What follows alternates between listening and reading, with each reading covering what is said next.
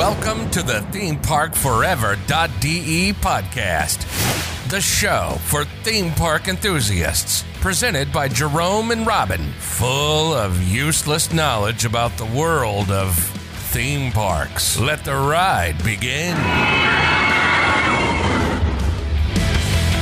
Herzlich willkommen zum Themepark Forever.de Podcast. Heute mal wieder mit Robin. Hallo und natürlich wie immer mit Jerome.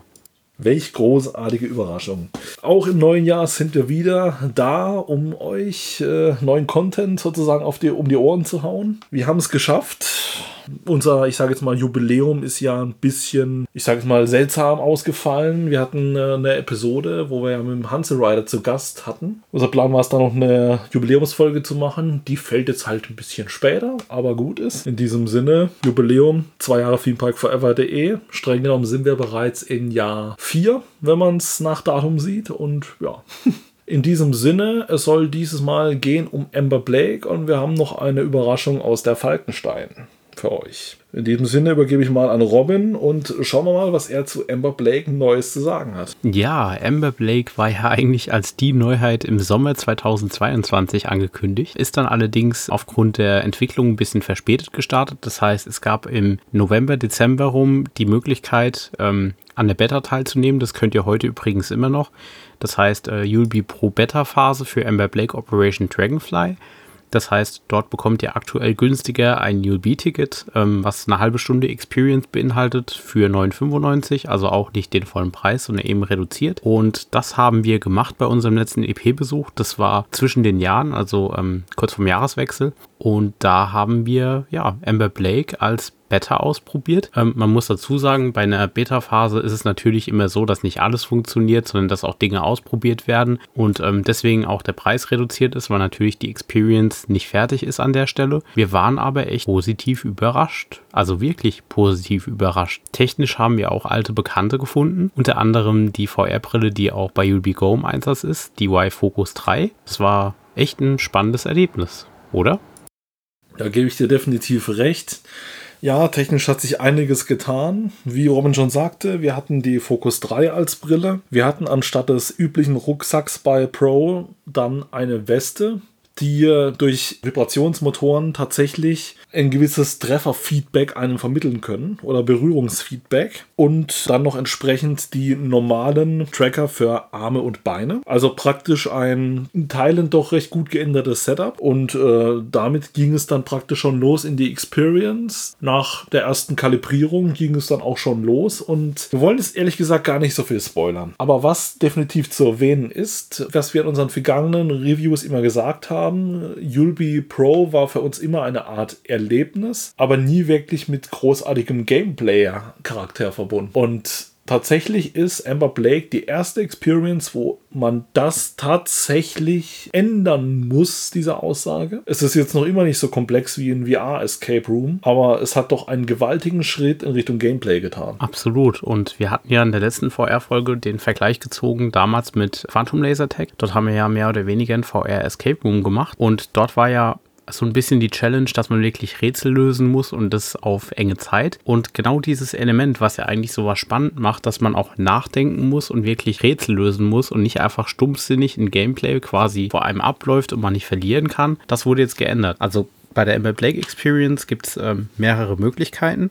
Zum einen habt ihr ähm, Ihr werdet aufgeteilt in verschiedene Gruppen und diese Gruppen lösen verschiedene Aufgaben. Was wir so an der Stelle verraten können, ist, die eine Gruppe hat andere Objekte, mit denen die agieren als die andere Gruppe. Das bedeutet, wenn ihr diese Experience spielt später, könnt ihr die im Prinzip mehrfach spielen, weil es immer wieder andere Möglichkeiten gibt, Dinge zu lösen. Ähm, als Jerome und ich das ausprobiert haben, waren wir in einem Team. Das heißt, wir haben die Experience mit vier Leuten insgesamt gemacht und Jerome und ich äh, als Team haben quasi ein Rätsel lösen müssen, wo wir quasi in einem Raum standen Dort waren Bilder an der Wand und wir haben quasi deuten müssen, was diese Bilder bedeuten. Und ähm, dazu gab es dann Objekte, mehrere Dinge, die man eben anfassen konnte, Schalter und so, die man in einer gewissen Reihenfolge kombinieren musste, damit das Rätsel weiterging. Und das war tatsächlich auch knifflig. Also Jerome und ich mussten da viel sprechen und auch genau schauen und ähm, war echt spannend und hat das ganze, die ganze Experience finde ich echt aufgewertet, weil man auch mit Köpfchen nachdenken musste und weil man damit auch erfahrene VR-User abholt. Genau, und ähm, was ich auch einen interessanten Aspekt gefunden habe, wie du schon gesagt hast, die Interaktion mit physischen Gegenständen. Man hat ja immer wieder ähm, solche Geschichten gesehen, wie dass es nach dem Motto Waffencontroller geben könnte. Und das war ja so ein Feature, wo man dann gesehen hat, gedacht hat, ja, das ist doch mal was Cooles, weil in dieser Miniatur Wunderland Experience hatten wir beispielsweise auch mal einen Feuerwehrschlauch, allerdings war der auch mehr oder weniger nicht wirklich physisch vorhanden, mit dem man praktisch rumschießen konnte. Und es gab tatsächlich Waffencontroller, auch wenn nicht jeder am Anfang einen bekommen hat. Und das hat auch gewisse Gründe, die man dann aber auch dann später auch erfährt. Nicht traurig sein, wenn man nicht dabei ist. Äh, es gibt auch später, auch für die andere Gruppe, durchaus äh, größere Kaliber und man hat definitiv was davon. Gerade im Hinblick auf größere Kaliber muss ich sagen, das Feedback, das physische Feedback ist halt wirklich unglaublich, dass du dann wirklich drin hockst und wenn du getroffen wirst von irgendeinem Schuss praktisch und wenn du selber schießt, es fühlt sich extrem, also ohne jetzt wirklich selbst Erfahrung in dem Bereich zu haben, aber es fühlt sich extrem authentisch an und man wird durchaus gut durchgerüttelt. Absolut. Und auch mit den Westen, die man anhat, ist es ein ganz anderes Erlebnis, weil wenn jetzt irgendwelche Hindernisse sind oder wenn man eben getroffen wird, man spürt wirklich, wo man getroffen wird. Und das macht es auch extrem spannend und eben auch mit den Objekten, mit denen man interagiert, die haben ein ganz anderes Feedback jetzt bekommen. Das heißt, die fühlen sich physisch ganz anders an, also wirklich echt massiv und schwer und wie man sich eben sowas vorstellt. Und sie agieren auch wie echt. Das heißt, ihr kriegt da wirklich die Vibration zurück und ihr müsst auch genau treffen. Das ist nicht mehr wie bei den anderen Experiences, dass man ein bisschen was bewegen muss und das eigentlich auch nicht so hundertprozentig sein muss, sondern jetzt müsst ihr euch wirklich konzentrieren und auch treffen.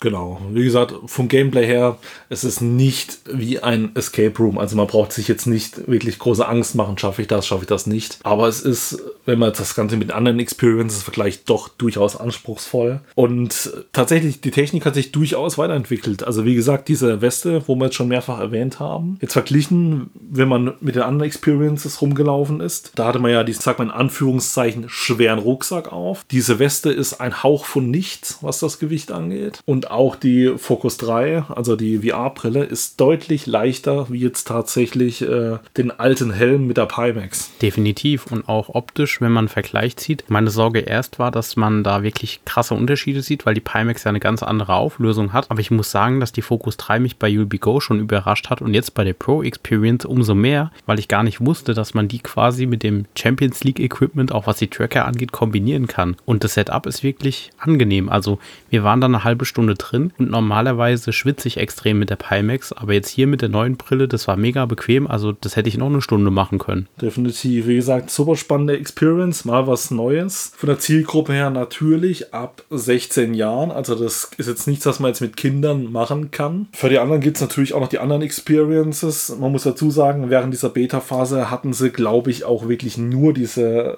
Beta-Phase. Wahrscheinlich, weil sie sich halt äh, darauf fokussieren, dass jetzt halt möglichst viel davon durchbekommen. Ich wage es mal vorsichtig zu bezweifeln, dass man diese Beta-Phase dann durchgängig weitermachen kann, sondern dass die halt, ich sag mal, früher oder später wieder vom Markt verschwindet, bis dann das fertige Produkt rauskommt. Und das Wichtige ist, wenn ihr das machen wollt, die Beta-Phase war echt super toll, super spannend, das zu sehen. Man muss aber auch fairerweise dazu sagen, es ist und bleibt eine Beta-Phase und man merkt, dass das Produkt noch nicht ganz fertig ist. Es gibt kleinere Tracking-Fehler, da macht man einen Controller oder eine Weste ein bisschen Probleme. Das ist allerdings normal, das ist eine Testphase und dafür für 10 Euro, also für 10 Euro fallen mir wenige Dinge ein, wo man so viel Spaß haben kann. Also es ist wirklich ein super Erlebnis, ein super fairer Preis für so eine Beta-Phase. Nur wichtig zu sagen, geht wirklich mit dem Wissen hin, es ist eine Testphase und es gibt Probleme, die sind noch nicht ganz ausgebügelt, an die man anecken kann. Aber das ist halt auch wichtig, genau äh, für die Betreiber sozusagen, auch zu sehen, hey, es gibt hier und hier und hier Verbesserungsbedarf. Also ich sag mal, wenn wir aus anderen Experiences raus sind, haben dann höchstens die Operator mal gefragt, oh, war es toll oder so. Und da wurde man, ich sage jetzt mal, danach halber mit ein paar Fragen gelöchert. Ja,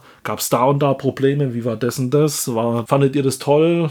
Oder was ist euer Eindruck von dem Ganzen? Und ich finde es tatsächlich interessant. Es gibt auch einen Eindruck hinter die Entwicklung von dem Ganzen und ich kann es definitiv empfehlen. Ich kann auch die Beta-Phase empfehlen. Absolut Und es ist wie gesagt ein toller Schritt, dass die Familie Max sich dazu entschieden hat, das so zu machen. Ähm, klar ist die Experience jetzt später quasi erschienen als geplant, aber das ist Technik, das ist normal, dass da etwas auch mal anders dauern kann. Und dass man da jetzt in die Entwicklung mit einbezogen wird, ist echt super. Und eben auch das, was ihr da ausprobieren könnt, das ist wirklich Champions League. Also wir beide sind selbst in der VR-Szene ein bisschen aktiv und allein das, was dort an Equipment verwendet wird, kann ich euch sagen, ist schon extrem teuer. Und dass es überhaupt schon so gut zusammenspielt, ist wirklich erstaunlich und zeigt auch, auf welchem Level die unterwegs sind. Und wenn die Experience wieder fertig ist, werde ich die definitiv auch nochmal machen, weil wir wollen ja auch von der Mission die andere Seite noch sehen. Genau, also wir versuchen euch ja praktisch nicht bis kaum zu spoilern und die eine Seite können wir euch auch gar nicht spoilern. Aber es ist, wie gesagt, allein das, was wir mitbekommen haben, es ist ein anderes Level. Klar, die anderen Experiences, die Pro-Experiences haben auch ihr Gutes und äh, gerade die Mission Rolantica mit manchen Dingen mag ich persönlich extrem. Aber es ist tatsächlich etwas völlig anderes. Es ist nicht mehr dieses klassische Walkthrough Simulator, sondern es ist halt wirklich Gameplay und auch wenn, wie gesagt, ich glaube jetzt nicht, dass man so extrem wirklich scheitern kann, aber es ist durchaus äh, ein völlig anderes Level und auch deutlich mehr Gameplay, als wie ich es bisher bei den ganzen Go-Experiences in jüngster Zeit gesehen habe, obwohl da auch gut nachgelegt wurde zum Teil.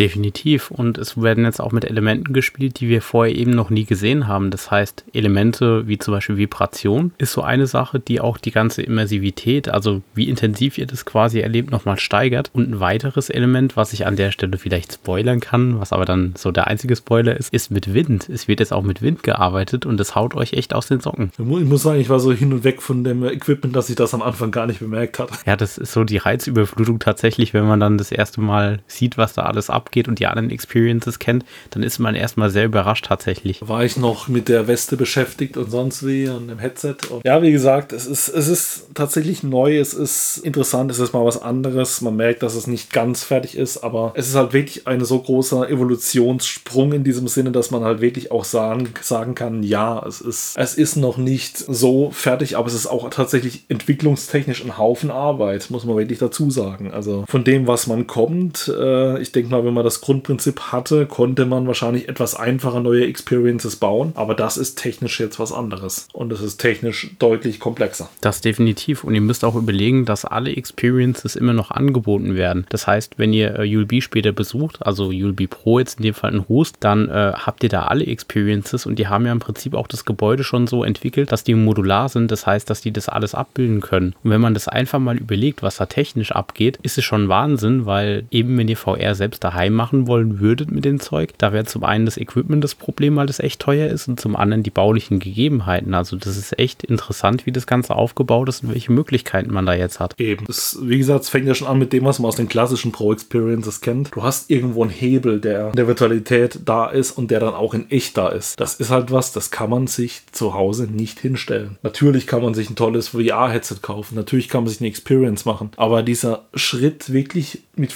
Interaktion mit physischen Gegenständen. Das ist einfach Wahnsinn, weil, wie gesagt, es hebt das Ganze auf eine neue Dimension. Das sind Kleinigkeiten, die einen riesen Unterschied machen. Robin hat ja gerade bereits erwähnt gehabt, wie das tatsächlich war mit äh, dem Wind bei Yulby. Und gerade auch, ich fand es jetzt, wie gesagt, bei unserem Escape Room damals noch extremer mit dem Wind. Das ist eine Kleinigkeit, die einen aber so richtig wegflasht. Definitiv. Und auch, wenn, wenn ihr mit VR bisher Probleme hattet, also Motion Sickness, was tatsächlich bei mir bei den Mac Experiences noch nie ein Problem war, dann äh, ist Wind Wind auch so ein Element, was eurem Körper gut tut, weil ihr habt dann das Gefühl von Bewegung und es funktioniert auch wirklich. Und das ist auch was, was ich auch echt loben muss, auch jetzt bei der neuen Pro Experience, bei Amber Blake in dem Fall. Man hat es wirklich wieder geschafft, dass selbst Leute, die VR-Neulinge sind, keine Übelkeit bekommen werden, weil das ganze Level-Design und die ganzen Objekte so gemacht sind, dass ihr gar nicht die Möglichkeit habt, dass es euch da schlecht wird. Genau. Wie gesagt, im Moment bestehen vielleicht noch ein, zwei kleinere Themen, auch was Tracking und solche Geschichten angehen. Aber das sind Dinge, die kann man in den Griff bekommen. Und es ist verständlich, dass es diese Probleme im Moment gibt, weil es halt völlig andere Technik ist wie davor. Man muss sich erst wieder einarbeiten und das, wie gesagt, auf einem anderen Komplexitätslevel. Aber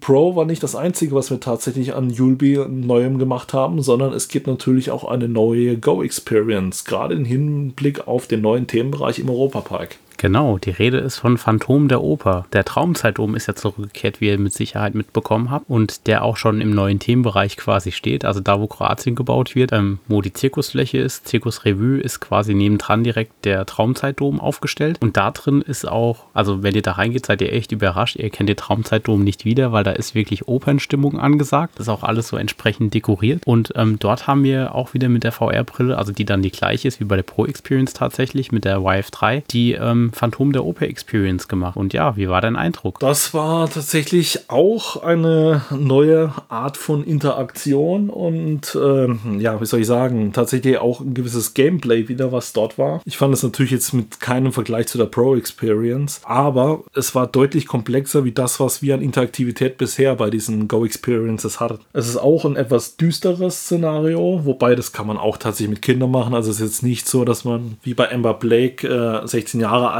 sein muss, um das gemacht zu haben, sondern es sind auch jüngere Kinder da gewesen, die das gemacht haben. Aber das Setting selbst ist ein bisschen düster. Es geht praktisch um das Phantom der Oper und äh, soll auch Hinweise zum neuen Themenbereich einstreuen. Ich persönlich, wie gesagt, ich fand das Setting relativ interessant. Es gab ein paar offer, offenere Stellen tatsächlich. Also man hatte nicht immer das Gefühl, dass man in engen Schlauchleveln nur unterwegs war, sondern ich hatte auch erstmalig bei einer, bei einer Go-Experience das Gefühl, dass ich in einer größeren Fläche unterwegs bin und ich sage jetzt mal, mich in einem etwas größeren Raum frei bewegen kann. Man muss auch mit Gegenständen interagieren, wobei diese in diesem Fall jetzt nicht physisch vorhanden sind wie bei Pro, sondern man hat praktisch Controller und kann sich dann mit einem Tastenklick auf den Controller irgendein Gegenstand, der virtuell ist, praktisch in die Hand nehmen zum Beispiel. Und dadurch auch an ein, zwei größeren Stellen, wo man dann wirklich kurz stehen musste und dann habe ich gedacht so, okay, ich muss mit irgendwas interagieren, was ist es? Und dann musste ich halt mal durch den Raum durchgucken. Also jetzt nicht, dass man jetzt ewig suchen muss, sondern irgendwie blinkt das einen auch schon ein bisschen entgegen, aber es ist tatsächlich eine Art von Interaktivität und auch tatsächlich von, ich sag mal, Großräumigkeit, die ich bisher bei einer Go Experience in dem Maße noch nie gehabt habe.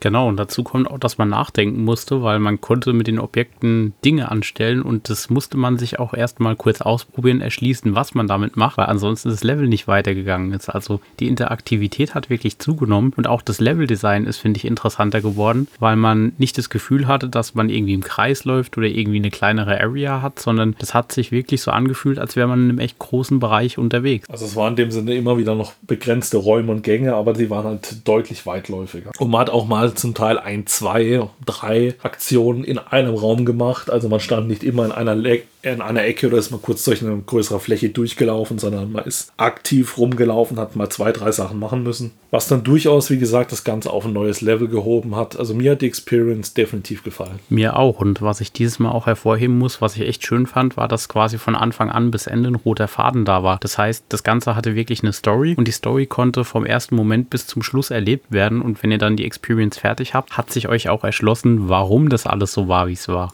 Durchaus. Was man hier noch tatsächlich anmerken muss, äh, wie ihr vielleicht schon gehört habt, wir hatten ja vorher auch einen äh, Go Pop-Up Store im Park. Das war ja in der Arena of Football. Der existiert tatsächlich nicht mehr, sondern da ist jetzt wieder der altbekannte Autoscooter drin. Aber dafür, wie gesagt, dieser eine ULB Go-Bereich, bei dem aber im Moment meines Wissens nach nur dieser eine Experience spielbar ist, am Rande des neu entstehenden Themenbereichs. Genau, definitiv spannend und wir sind mal gespannt, wie das Phantom der Oper spielt später mit Kroatien in Verbindung gebracht wird, aber da gibt es ja durchaus Verbindungen. Also man hat da schon ein paar Dinge gesehen. Probiert es einfach mal selbst aus. Ihr werdet dann Hinweise auch bekommen auf neuen Themenbereich. Genau. Und zu guter Letzt äh, haben wir noch ein, ich sag mal, völlig anderes Thema. Wir verlassen Rust und kommen noch einmal in das gar nicht mal weit entfernte Hassloch. Und zwar der eine oder andere oder die eine oder andere hat es vielleicht sogar schon erfahren, aber wir waren nicht ganz untätig. Wir hatten ja tatsächlich mehrere Führungen in der Burg. Tatsächlich einmal die öffentliche Führung, dann haben wir noch mit dem Verein dort. Mehr dazu gibt es wahrscheinlich in Kürze auch beim Freundescast vom FKF nochmal zu hören. Und tatsächlich haben wir auch natürlich mitgesteigert gehabt, was Figuren angeht. Und ja, es ist, äh, beziehungsweise ich habe etwas ersteigert gehabt. Und das war tatsächlich am Ende die Ziege, die es in der Bauernhofszene gab. Ich habe mir die ganze Zeit überlegt, irgendwie es wäre doch schön an dieser, ich sage mal, doch sehr geliebten äh, Dark Ride-Fahrt vielleicht noch irgendetwas für sich persönlich aufbewahren zu können und äh, bewahren zu können. Und äh, habe mir natürlich ein paar Sachen angeguckt. Äh, ja, auch bei den Führungen hat mir das ein oder andere äh, sich anschauen können. Ja, von kleineren Gegenständen bis hin zu natürlich größeren Animatronics, die ja durchaus eine gewisse Faszination bergen. Aber ich sag mal so, wir sind jetzt äh, beide keine Personen, die jetzt in ähnlichen Villen wohnen, wo wir sagen können, ja, man kann sich so ein Riesenteil irgendwo hinstellen. Also wenn man eine in Anführungszeichen kleine Wohnung hat, dann will man sich nicht in die Situation stellen und sagen, hier, das ist die, das ist die Mini-Küche in dieser kleinen Ecke, versuche ich zu schlafen und äh, das ist das Mini-Klo und äh, der Rest ist der, der Drachensaal nach dem Motto. das ist natürlich nicht möglich und daher die Faszination, dass es ein Animatronic sein soll und trotzdem irgendwas Kleines hat dann letzten Endes für mich nur den Schluss auf die Ziege zugelassen, was dann ja auch letzten Endes geklappt hat. Und was auch letzten Endes eine verdammt gute Idee war, weil was wir zu dem Zeitpunkt noch nicht so ganz wussten und was sich dann rausgestellt hat, ist, dass der Animatronic technisch sogar noch funktioniert. Das heißt, sowohl in den letzten On-Rides als auch als wir vor Ort waren, konnten wir feststellen, dass die Ziege sogar noch funktioniert. Ja, das war erstmal, wie gesagt, von den On-Rides her tatsächlich so ein Thema. Wir hatten, ich habe äh, am Anfang gemeint gehabt, ja, das war ein Animatronic Safe und ich habe darauf geboten gehabt. Und dann hatte ich halt äh, mit Robin gesprochen, nach dem Motto, ja, es hat geklappt, wo dann du noch meintest, was, das war ein Animatronic. Und dann habe ich noch mit mehreren Leuten gesprochen, die haben alle gemeint, gemeint, was, das war ein Animatronic. Und dann, dann habe ich kurz mal einen Schreckmoment bekommen und gedacht, war das jetzt keiner? Habe dann ein paar On-Rides angeguckt und tatsächlich auch 2022 hat das gute Tierchen tatsächlich noch vollständig funktioniert und war eine der wenigeren Figuren, die am Ende noch funktioniert haben tatsächlich. Von daher hatte ich echt Glück, was das anging. Man hat, wie gesagt, es gab ja diese öffentliche Auktion, man hat mitgesteigert, dann kam dann irgendwann die Mail vom Holiday Park, dass man halt Anschrift und so haben wollte. Daraus resultieren kann dann die Rechnung und als die beglichen war, hieß es dann, ja, ihr könnt vorbeikommen zu diesen und diesen Uhrzeit und dann entsprechend das Ganze abholen. Man musste ja auch selber abbauen. Das war dann für uns alle nochmal eine Special Experience, weil wir haben natürlich jetzt nicht gewusst, was da genau abgeht. Natürlich, man weiß so einiges, auch aus den Führungen oder auch generell davor schon, dass das Ganze natürlich mit pneumatischem Druck funktioniert. Man kann sich so seine Parts dabei denken. Aber in diesem konkreten Fall beispielsweise, äh, was diese Ziege ange anbelangt, die, die war ja immer, ich sag jetzt mal, ich bin so richtig schlecht im Entfernung schätzen, aber die war ja locker fünf Meter praktisch von einem weg, als man daran vorbeigefahren ist in der Attraktion. Aktion. Bedeutet, man konnte halt die Größe auch nur ungefähr schätzen. Und vom Gewicht her, als wir dann Leute gefragt haben, die wir persönlich aus dem Park gekannt haben, hieß es auch Gewicht, weiß so recht keiner. Einmal haben wir sogar die Aussage gehört, ja, sie wird schon unter 100 Kilo wiegen, wo man dann auch gedacht hat, so uff. Und in der zweiten Backstage-Führung hatten wir dann auch mal die Chance zu versuchen, einen diesen, äh, dieser großen Animatronics, also einen, ich sage es mal, menschliche Animatronik anzuheben. Ja, um einen tatsächlich äh, großen Songkünstler zu zitieren, Why is everything so heavy? Also.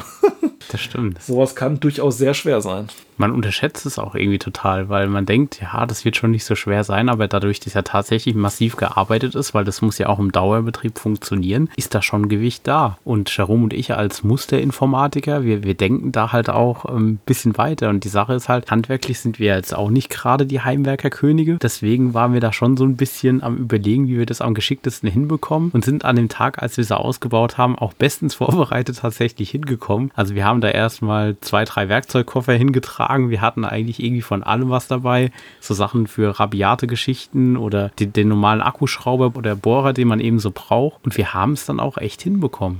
Man muss aber auch sagen, wir haben wahrscheinlich nicht nur wir alleine gut hinbekommen, weil es lag daran, dass wir uns auch fähiges Personal mit dazu genommen haben.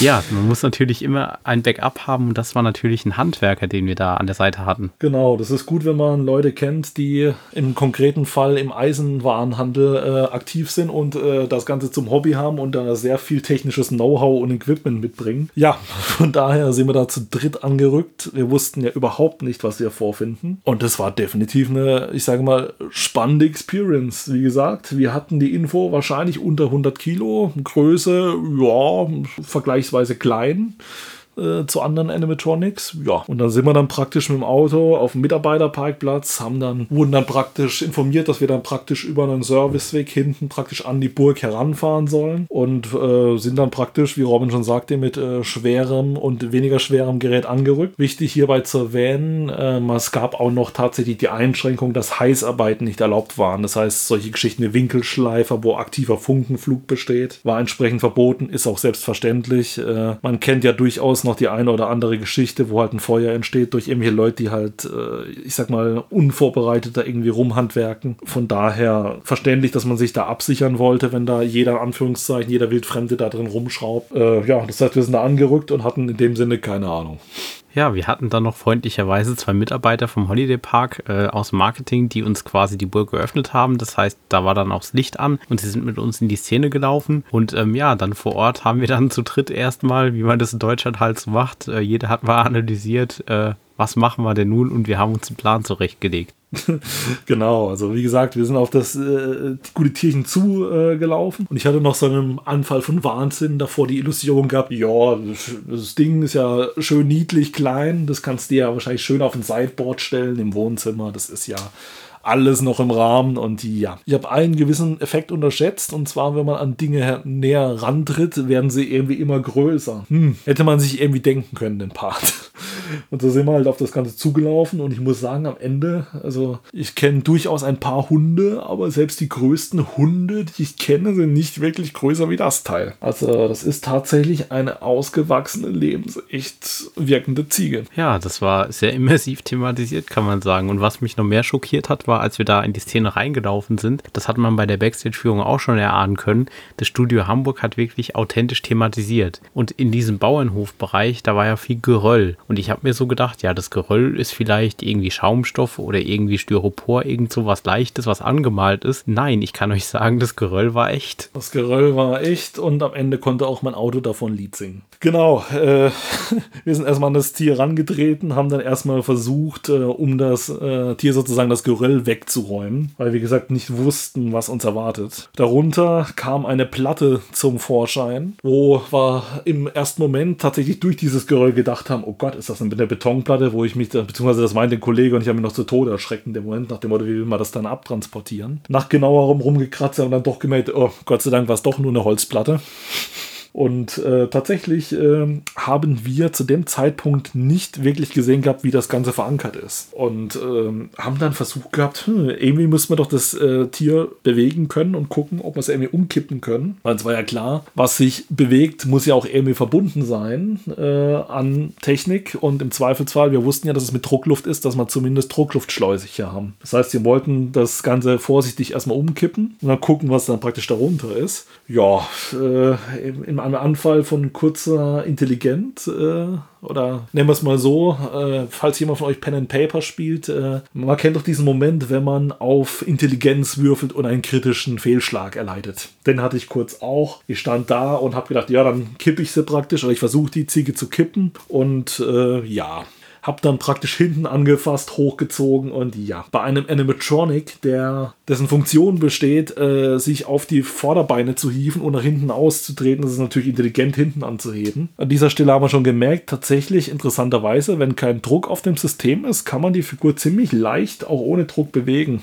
durch äußere Außenwirkungen. Also es ist tatsächlich gar nicht mal so schwerfällig. Und da haben wir auch Gott sei Dank gemerkt, okay, die Ziege ist zwar weiter nicht so schwer, wie wir es im Worst Case befürchtet hätten. Und ja, dann haben wir sie versucht von der anderen Seite anzuheben. Dann recht schnell gemerkt, dass er einfach mit Schrauben verbunden war mit dem unteren Gebälk. Äh, natürlich erstmal mit ein bisschen Schwung tatsächlich zwei dieser, ohne wirklich zu schrauben, zwei dieser Schrauben ein bisschen aus dem Gebälk gezogen. Das Ganze war natürlich mit 35 Jahren dann doch ein bisschen, ich sage jetzt mal, altersschwach gewesen von der Schraubverbindung. Aber äh, wir hatten dann relativ schnell die Ziege praktisch gelöst. Unter dieser Platte hatten wir dann sozusagen ein kleines Metallgestell, auf dem diese Holzplatte befestigt war. Und äh, dann natürlich entsprechend die Verbindung zur Technik der Burg. Im konkreten Fall waren das tatsächlich einfach nur vier Druckschläuche also ich denke mal, die meisten von euch wissen, dass so eine Animatronic mit Pneumatik funktioniert, bedeutet mit Luftdruck. Bedeutet, ihr habt für eine Bewegung eine Zu- und eine Abluft. Ihr habt meistens in der Figur Ventile, die praktisch steuern, wie schnell diese Bewegung von dem Zylinder, der diese Bewegung ausführt, am Ende sein wird. Und ihr habt praktisch extern nochmal Ventile, die dann praktisch den Druck regeln und sagen, jetzt führe die Bewegung aus, indem Druck auf einen Zuluftschlauch gegeben wird. Dann fährt entsprechend, wie die äh, Ventile eingestellt sind,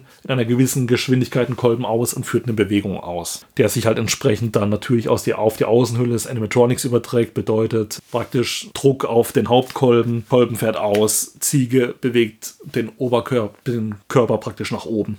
Und so hatten wir dann praktisch letzten Endes vier Schläuche. Das gab praktisch zwei verschiedene Funktionen, auch wenn der Animatronic sehr, sehr simpel praktisch war im Vergleich jetzt zu anderen Animatronics in der Burg. Gab es zwei Bewegungen. Einmal die Ziege nach oben bewegen auf die Vorderbeine und dann das Ausstrecken der Hinterbeine. Dafür, wie gesagt, zwei Kolben, entsprechend zweimal Zu- und Abluft. Die haben wir dann letzten Endes als Leitung durchtrennt und äh, die Schrauben gelöst und daraufhin konnten wir sie eigentlich schon wegtragen. Und wir hatten echt Glück. Also Robin, mit welchem Gewicht? Ich habe es jetzt mich noch nicht gewogen mit der Ziege, aber mit welchem Gewicht rechnest du? Also maximal, wenn es wirklich hochkommt, 30 Kilo vielleicht aber auch nicht mehr. 30, 40 Kilo, vielleicht max. Also schwerer war die tatsächlich nicht. Äh, Man konnte die easy zu zweit tragen. Genau, also theoretisch in einer engen Stelle habe ich äh, es tatsächlich sogar so praktiziert, dass ich mir mal für ein paar Meter mal kurz selbst alleine unterm Arm geklemmt habe. Also tatsächlich relativ viel Gewicht von dem Animatronic ist tatsächlich in dem Fall auch auf die Bodenplatte ausgefallen und ich glaube der obere Aufbau mit äh, den Kolben und der Ziege selber war in dem konkreten Fall doch gar nicht mal so schwer. Wobei, wie gesagt, wir haben auch das krasse Gegenteil Beispiel schon erlebt, wo wir halt versucht hatten, diesen einen menschengroßen Animatronic anzuheben in der Einführung. Und äh, das war extremst schwer. Also gewichtstechnisch ist das eine andere Liga gewesen. Nichtsdestotrotz haben wir die dann doch recht entspannt rausbekommen, die Ziege, und äh, haben die dann letzten Endes auch tatsächlich geschafft, in Alpha, also in ein Auto reinzuladen, obwohl es eigentlich ein Kleinwagen mit umgelegter Rückbank war. Es hat eigentlich gepasst. Ich saß halb am Armaturenbrett, aber es hat funktioniert. Ja,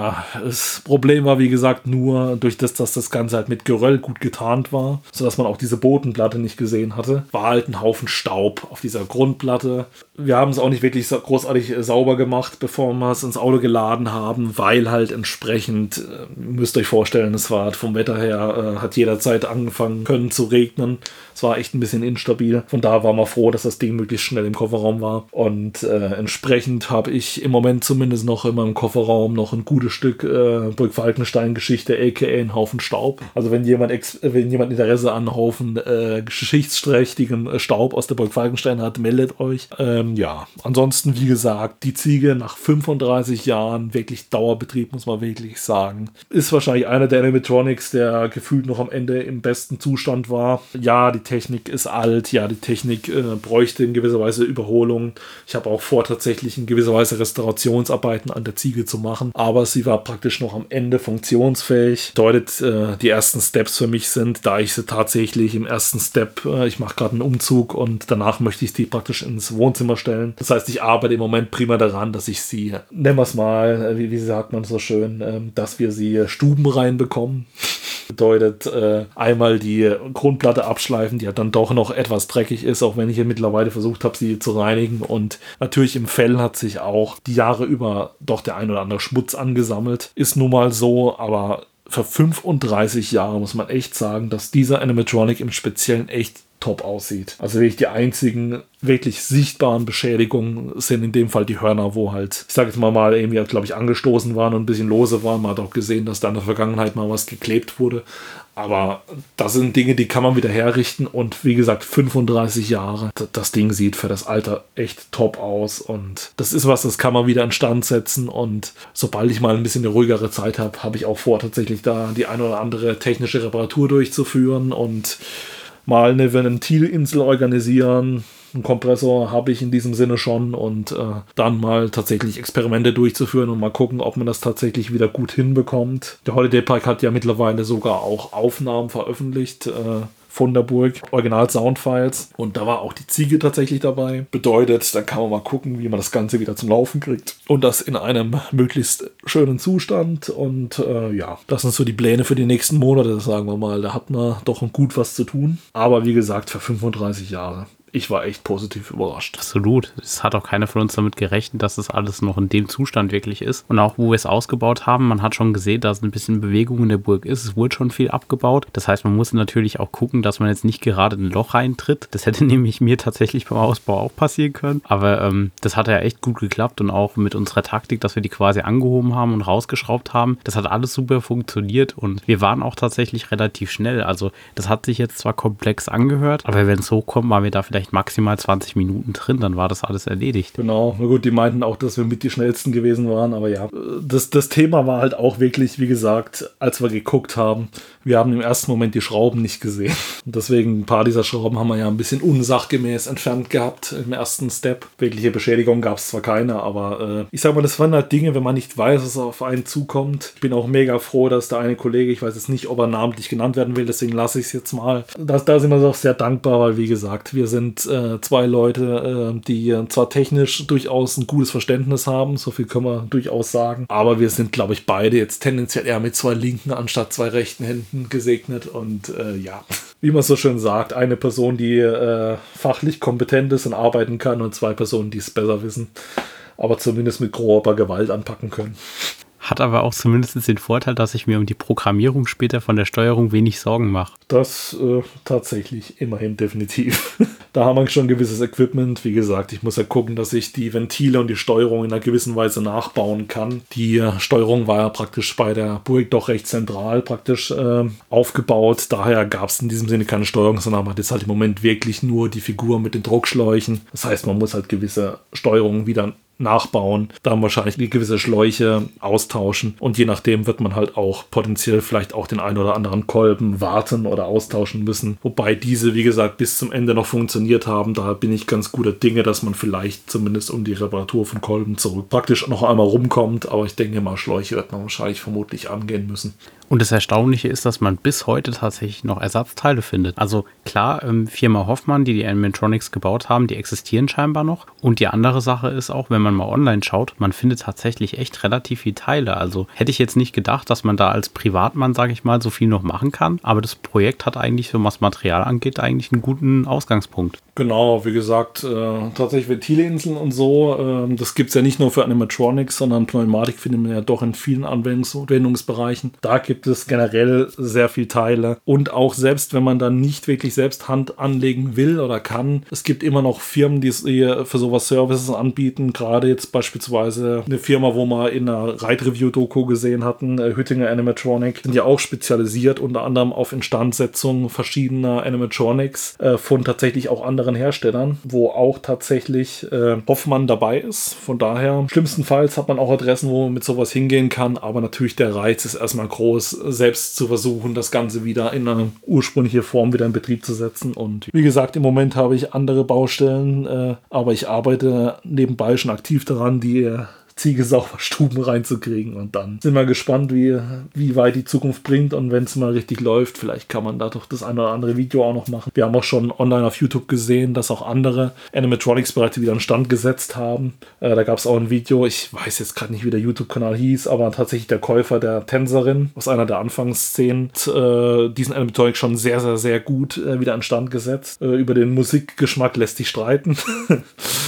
Aber tatsächlich die Umsetzung her allergrößten Respekt. Äh, das sieht schon wieder richtig gut aus, zumal man auch wirklich sagen muss, das war ein Animatronic, bei dem wirklich bei weitem nicht mehr alles funktioniert hat. Wenn man jetzt überlegt, äh, wenn man das jetzt wieder sieht, wie sich dieser Animatronic bewegt, Hut ab, echt gute Leistung. Könnt ihr mal danach suchen. Ich glaube, wenn man gezielt danach sucht, wird man das Video auch finden. Da wirklich unser tiefsten Respekt an den oder die Kollegin, die das da äh, gemacht hat und äh, in diesem Sinne hoffen wir mal, dass wir es auch halbwegs so gut hinkriegen. Aber ja, sind wir gute Dinge, weil äh, die Figur ist natürlich um einiges weniger komplexer als so eine menschliche Animatronic. Das stimmt. Aber wer hat schon so ein spannendes äh, Überbleibsel aus so einer tollen Attraktion? Ja, gut.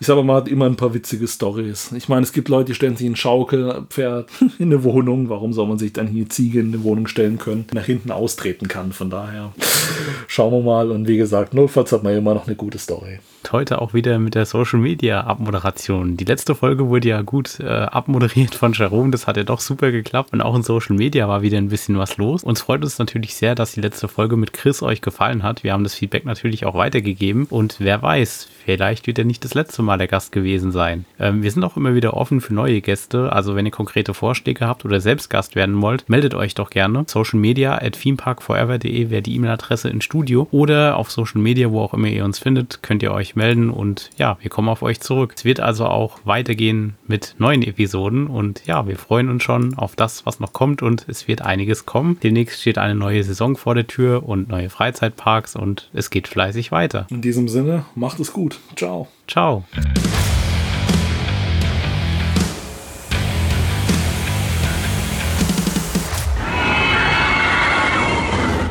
Thanks for listening to our podcast. You can find more information on themeparkforever.de and on social media. Come back later to enjoy the next episode of the podcast.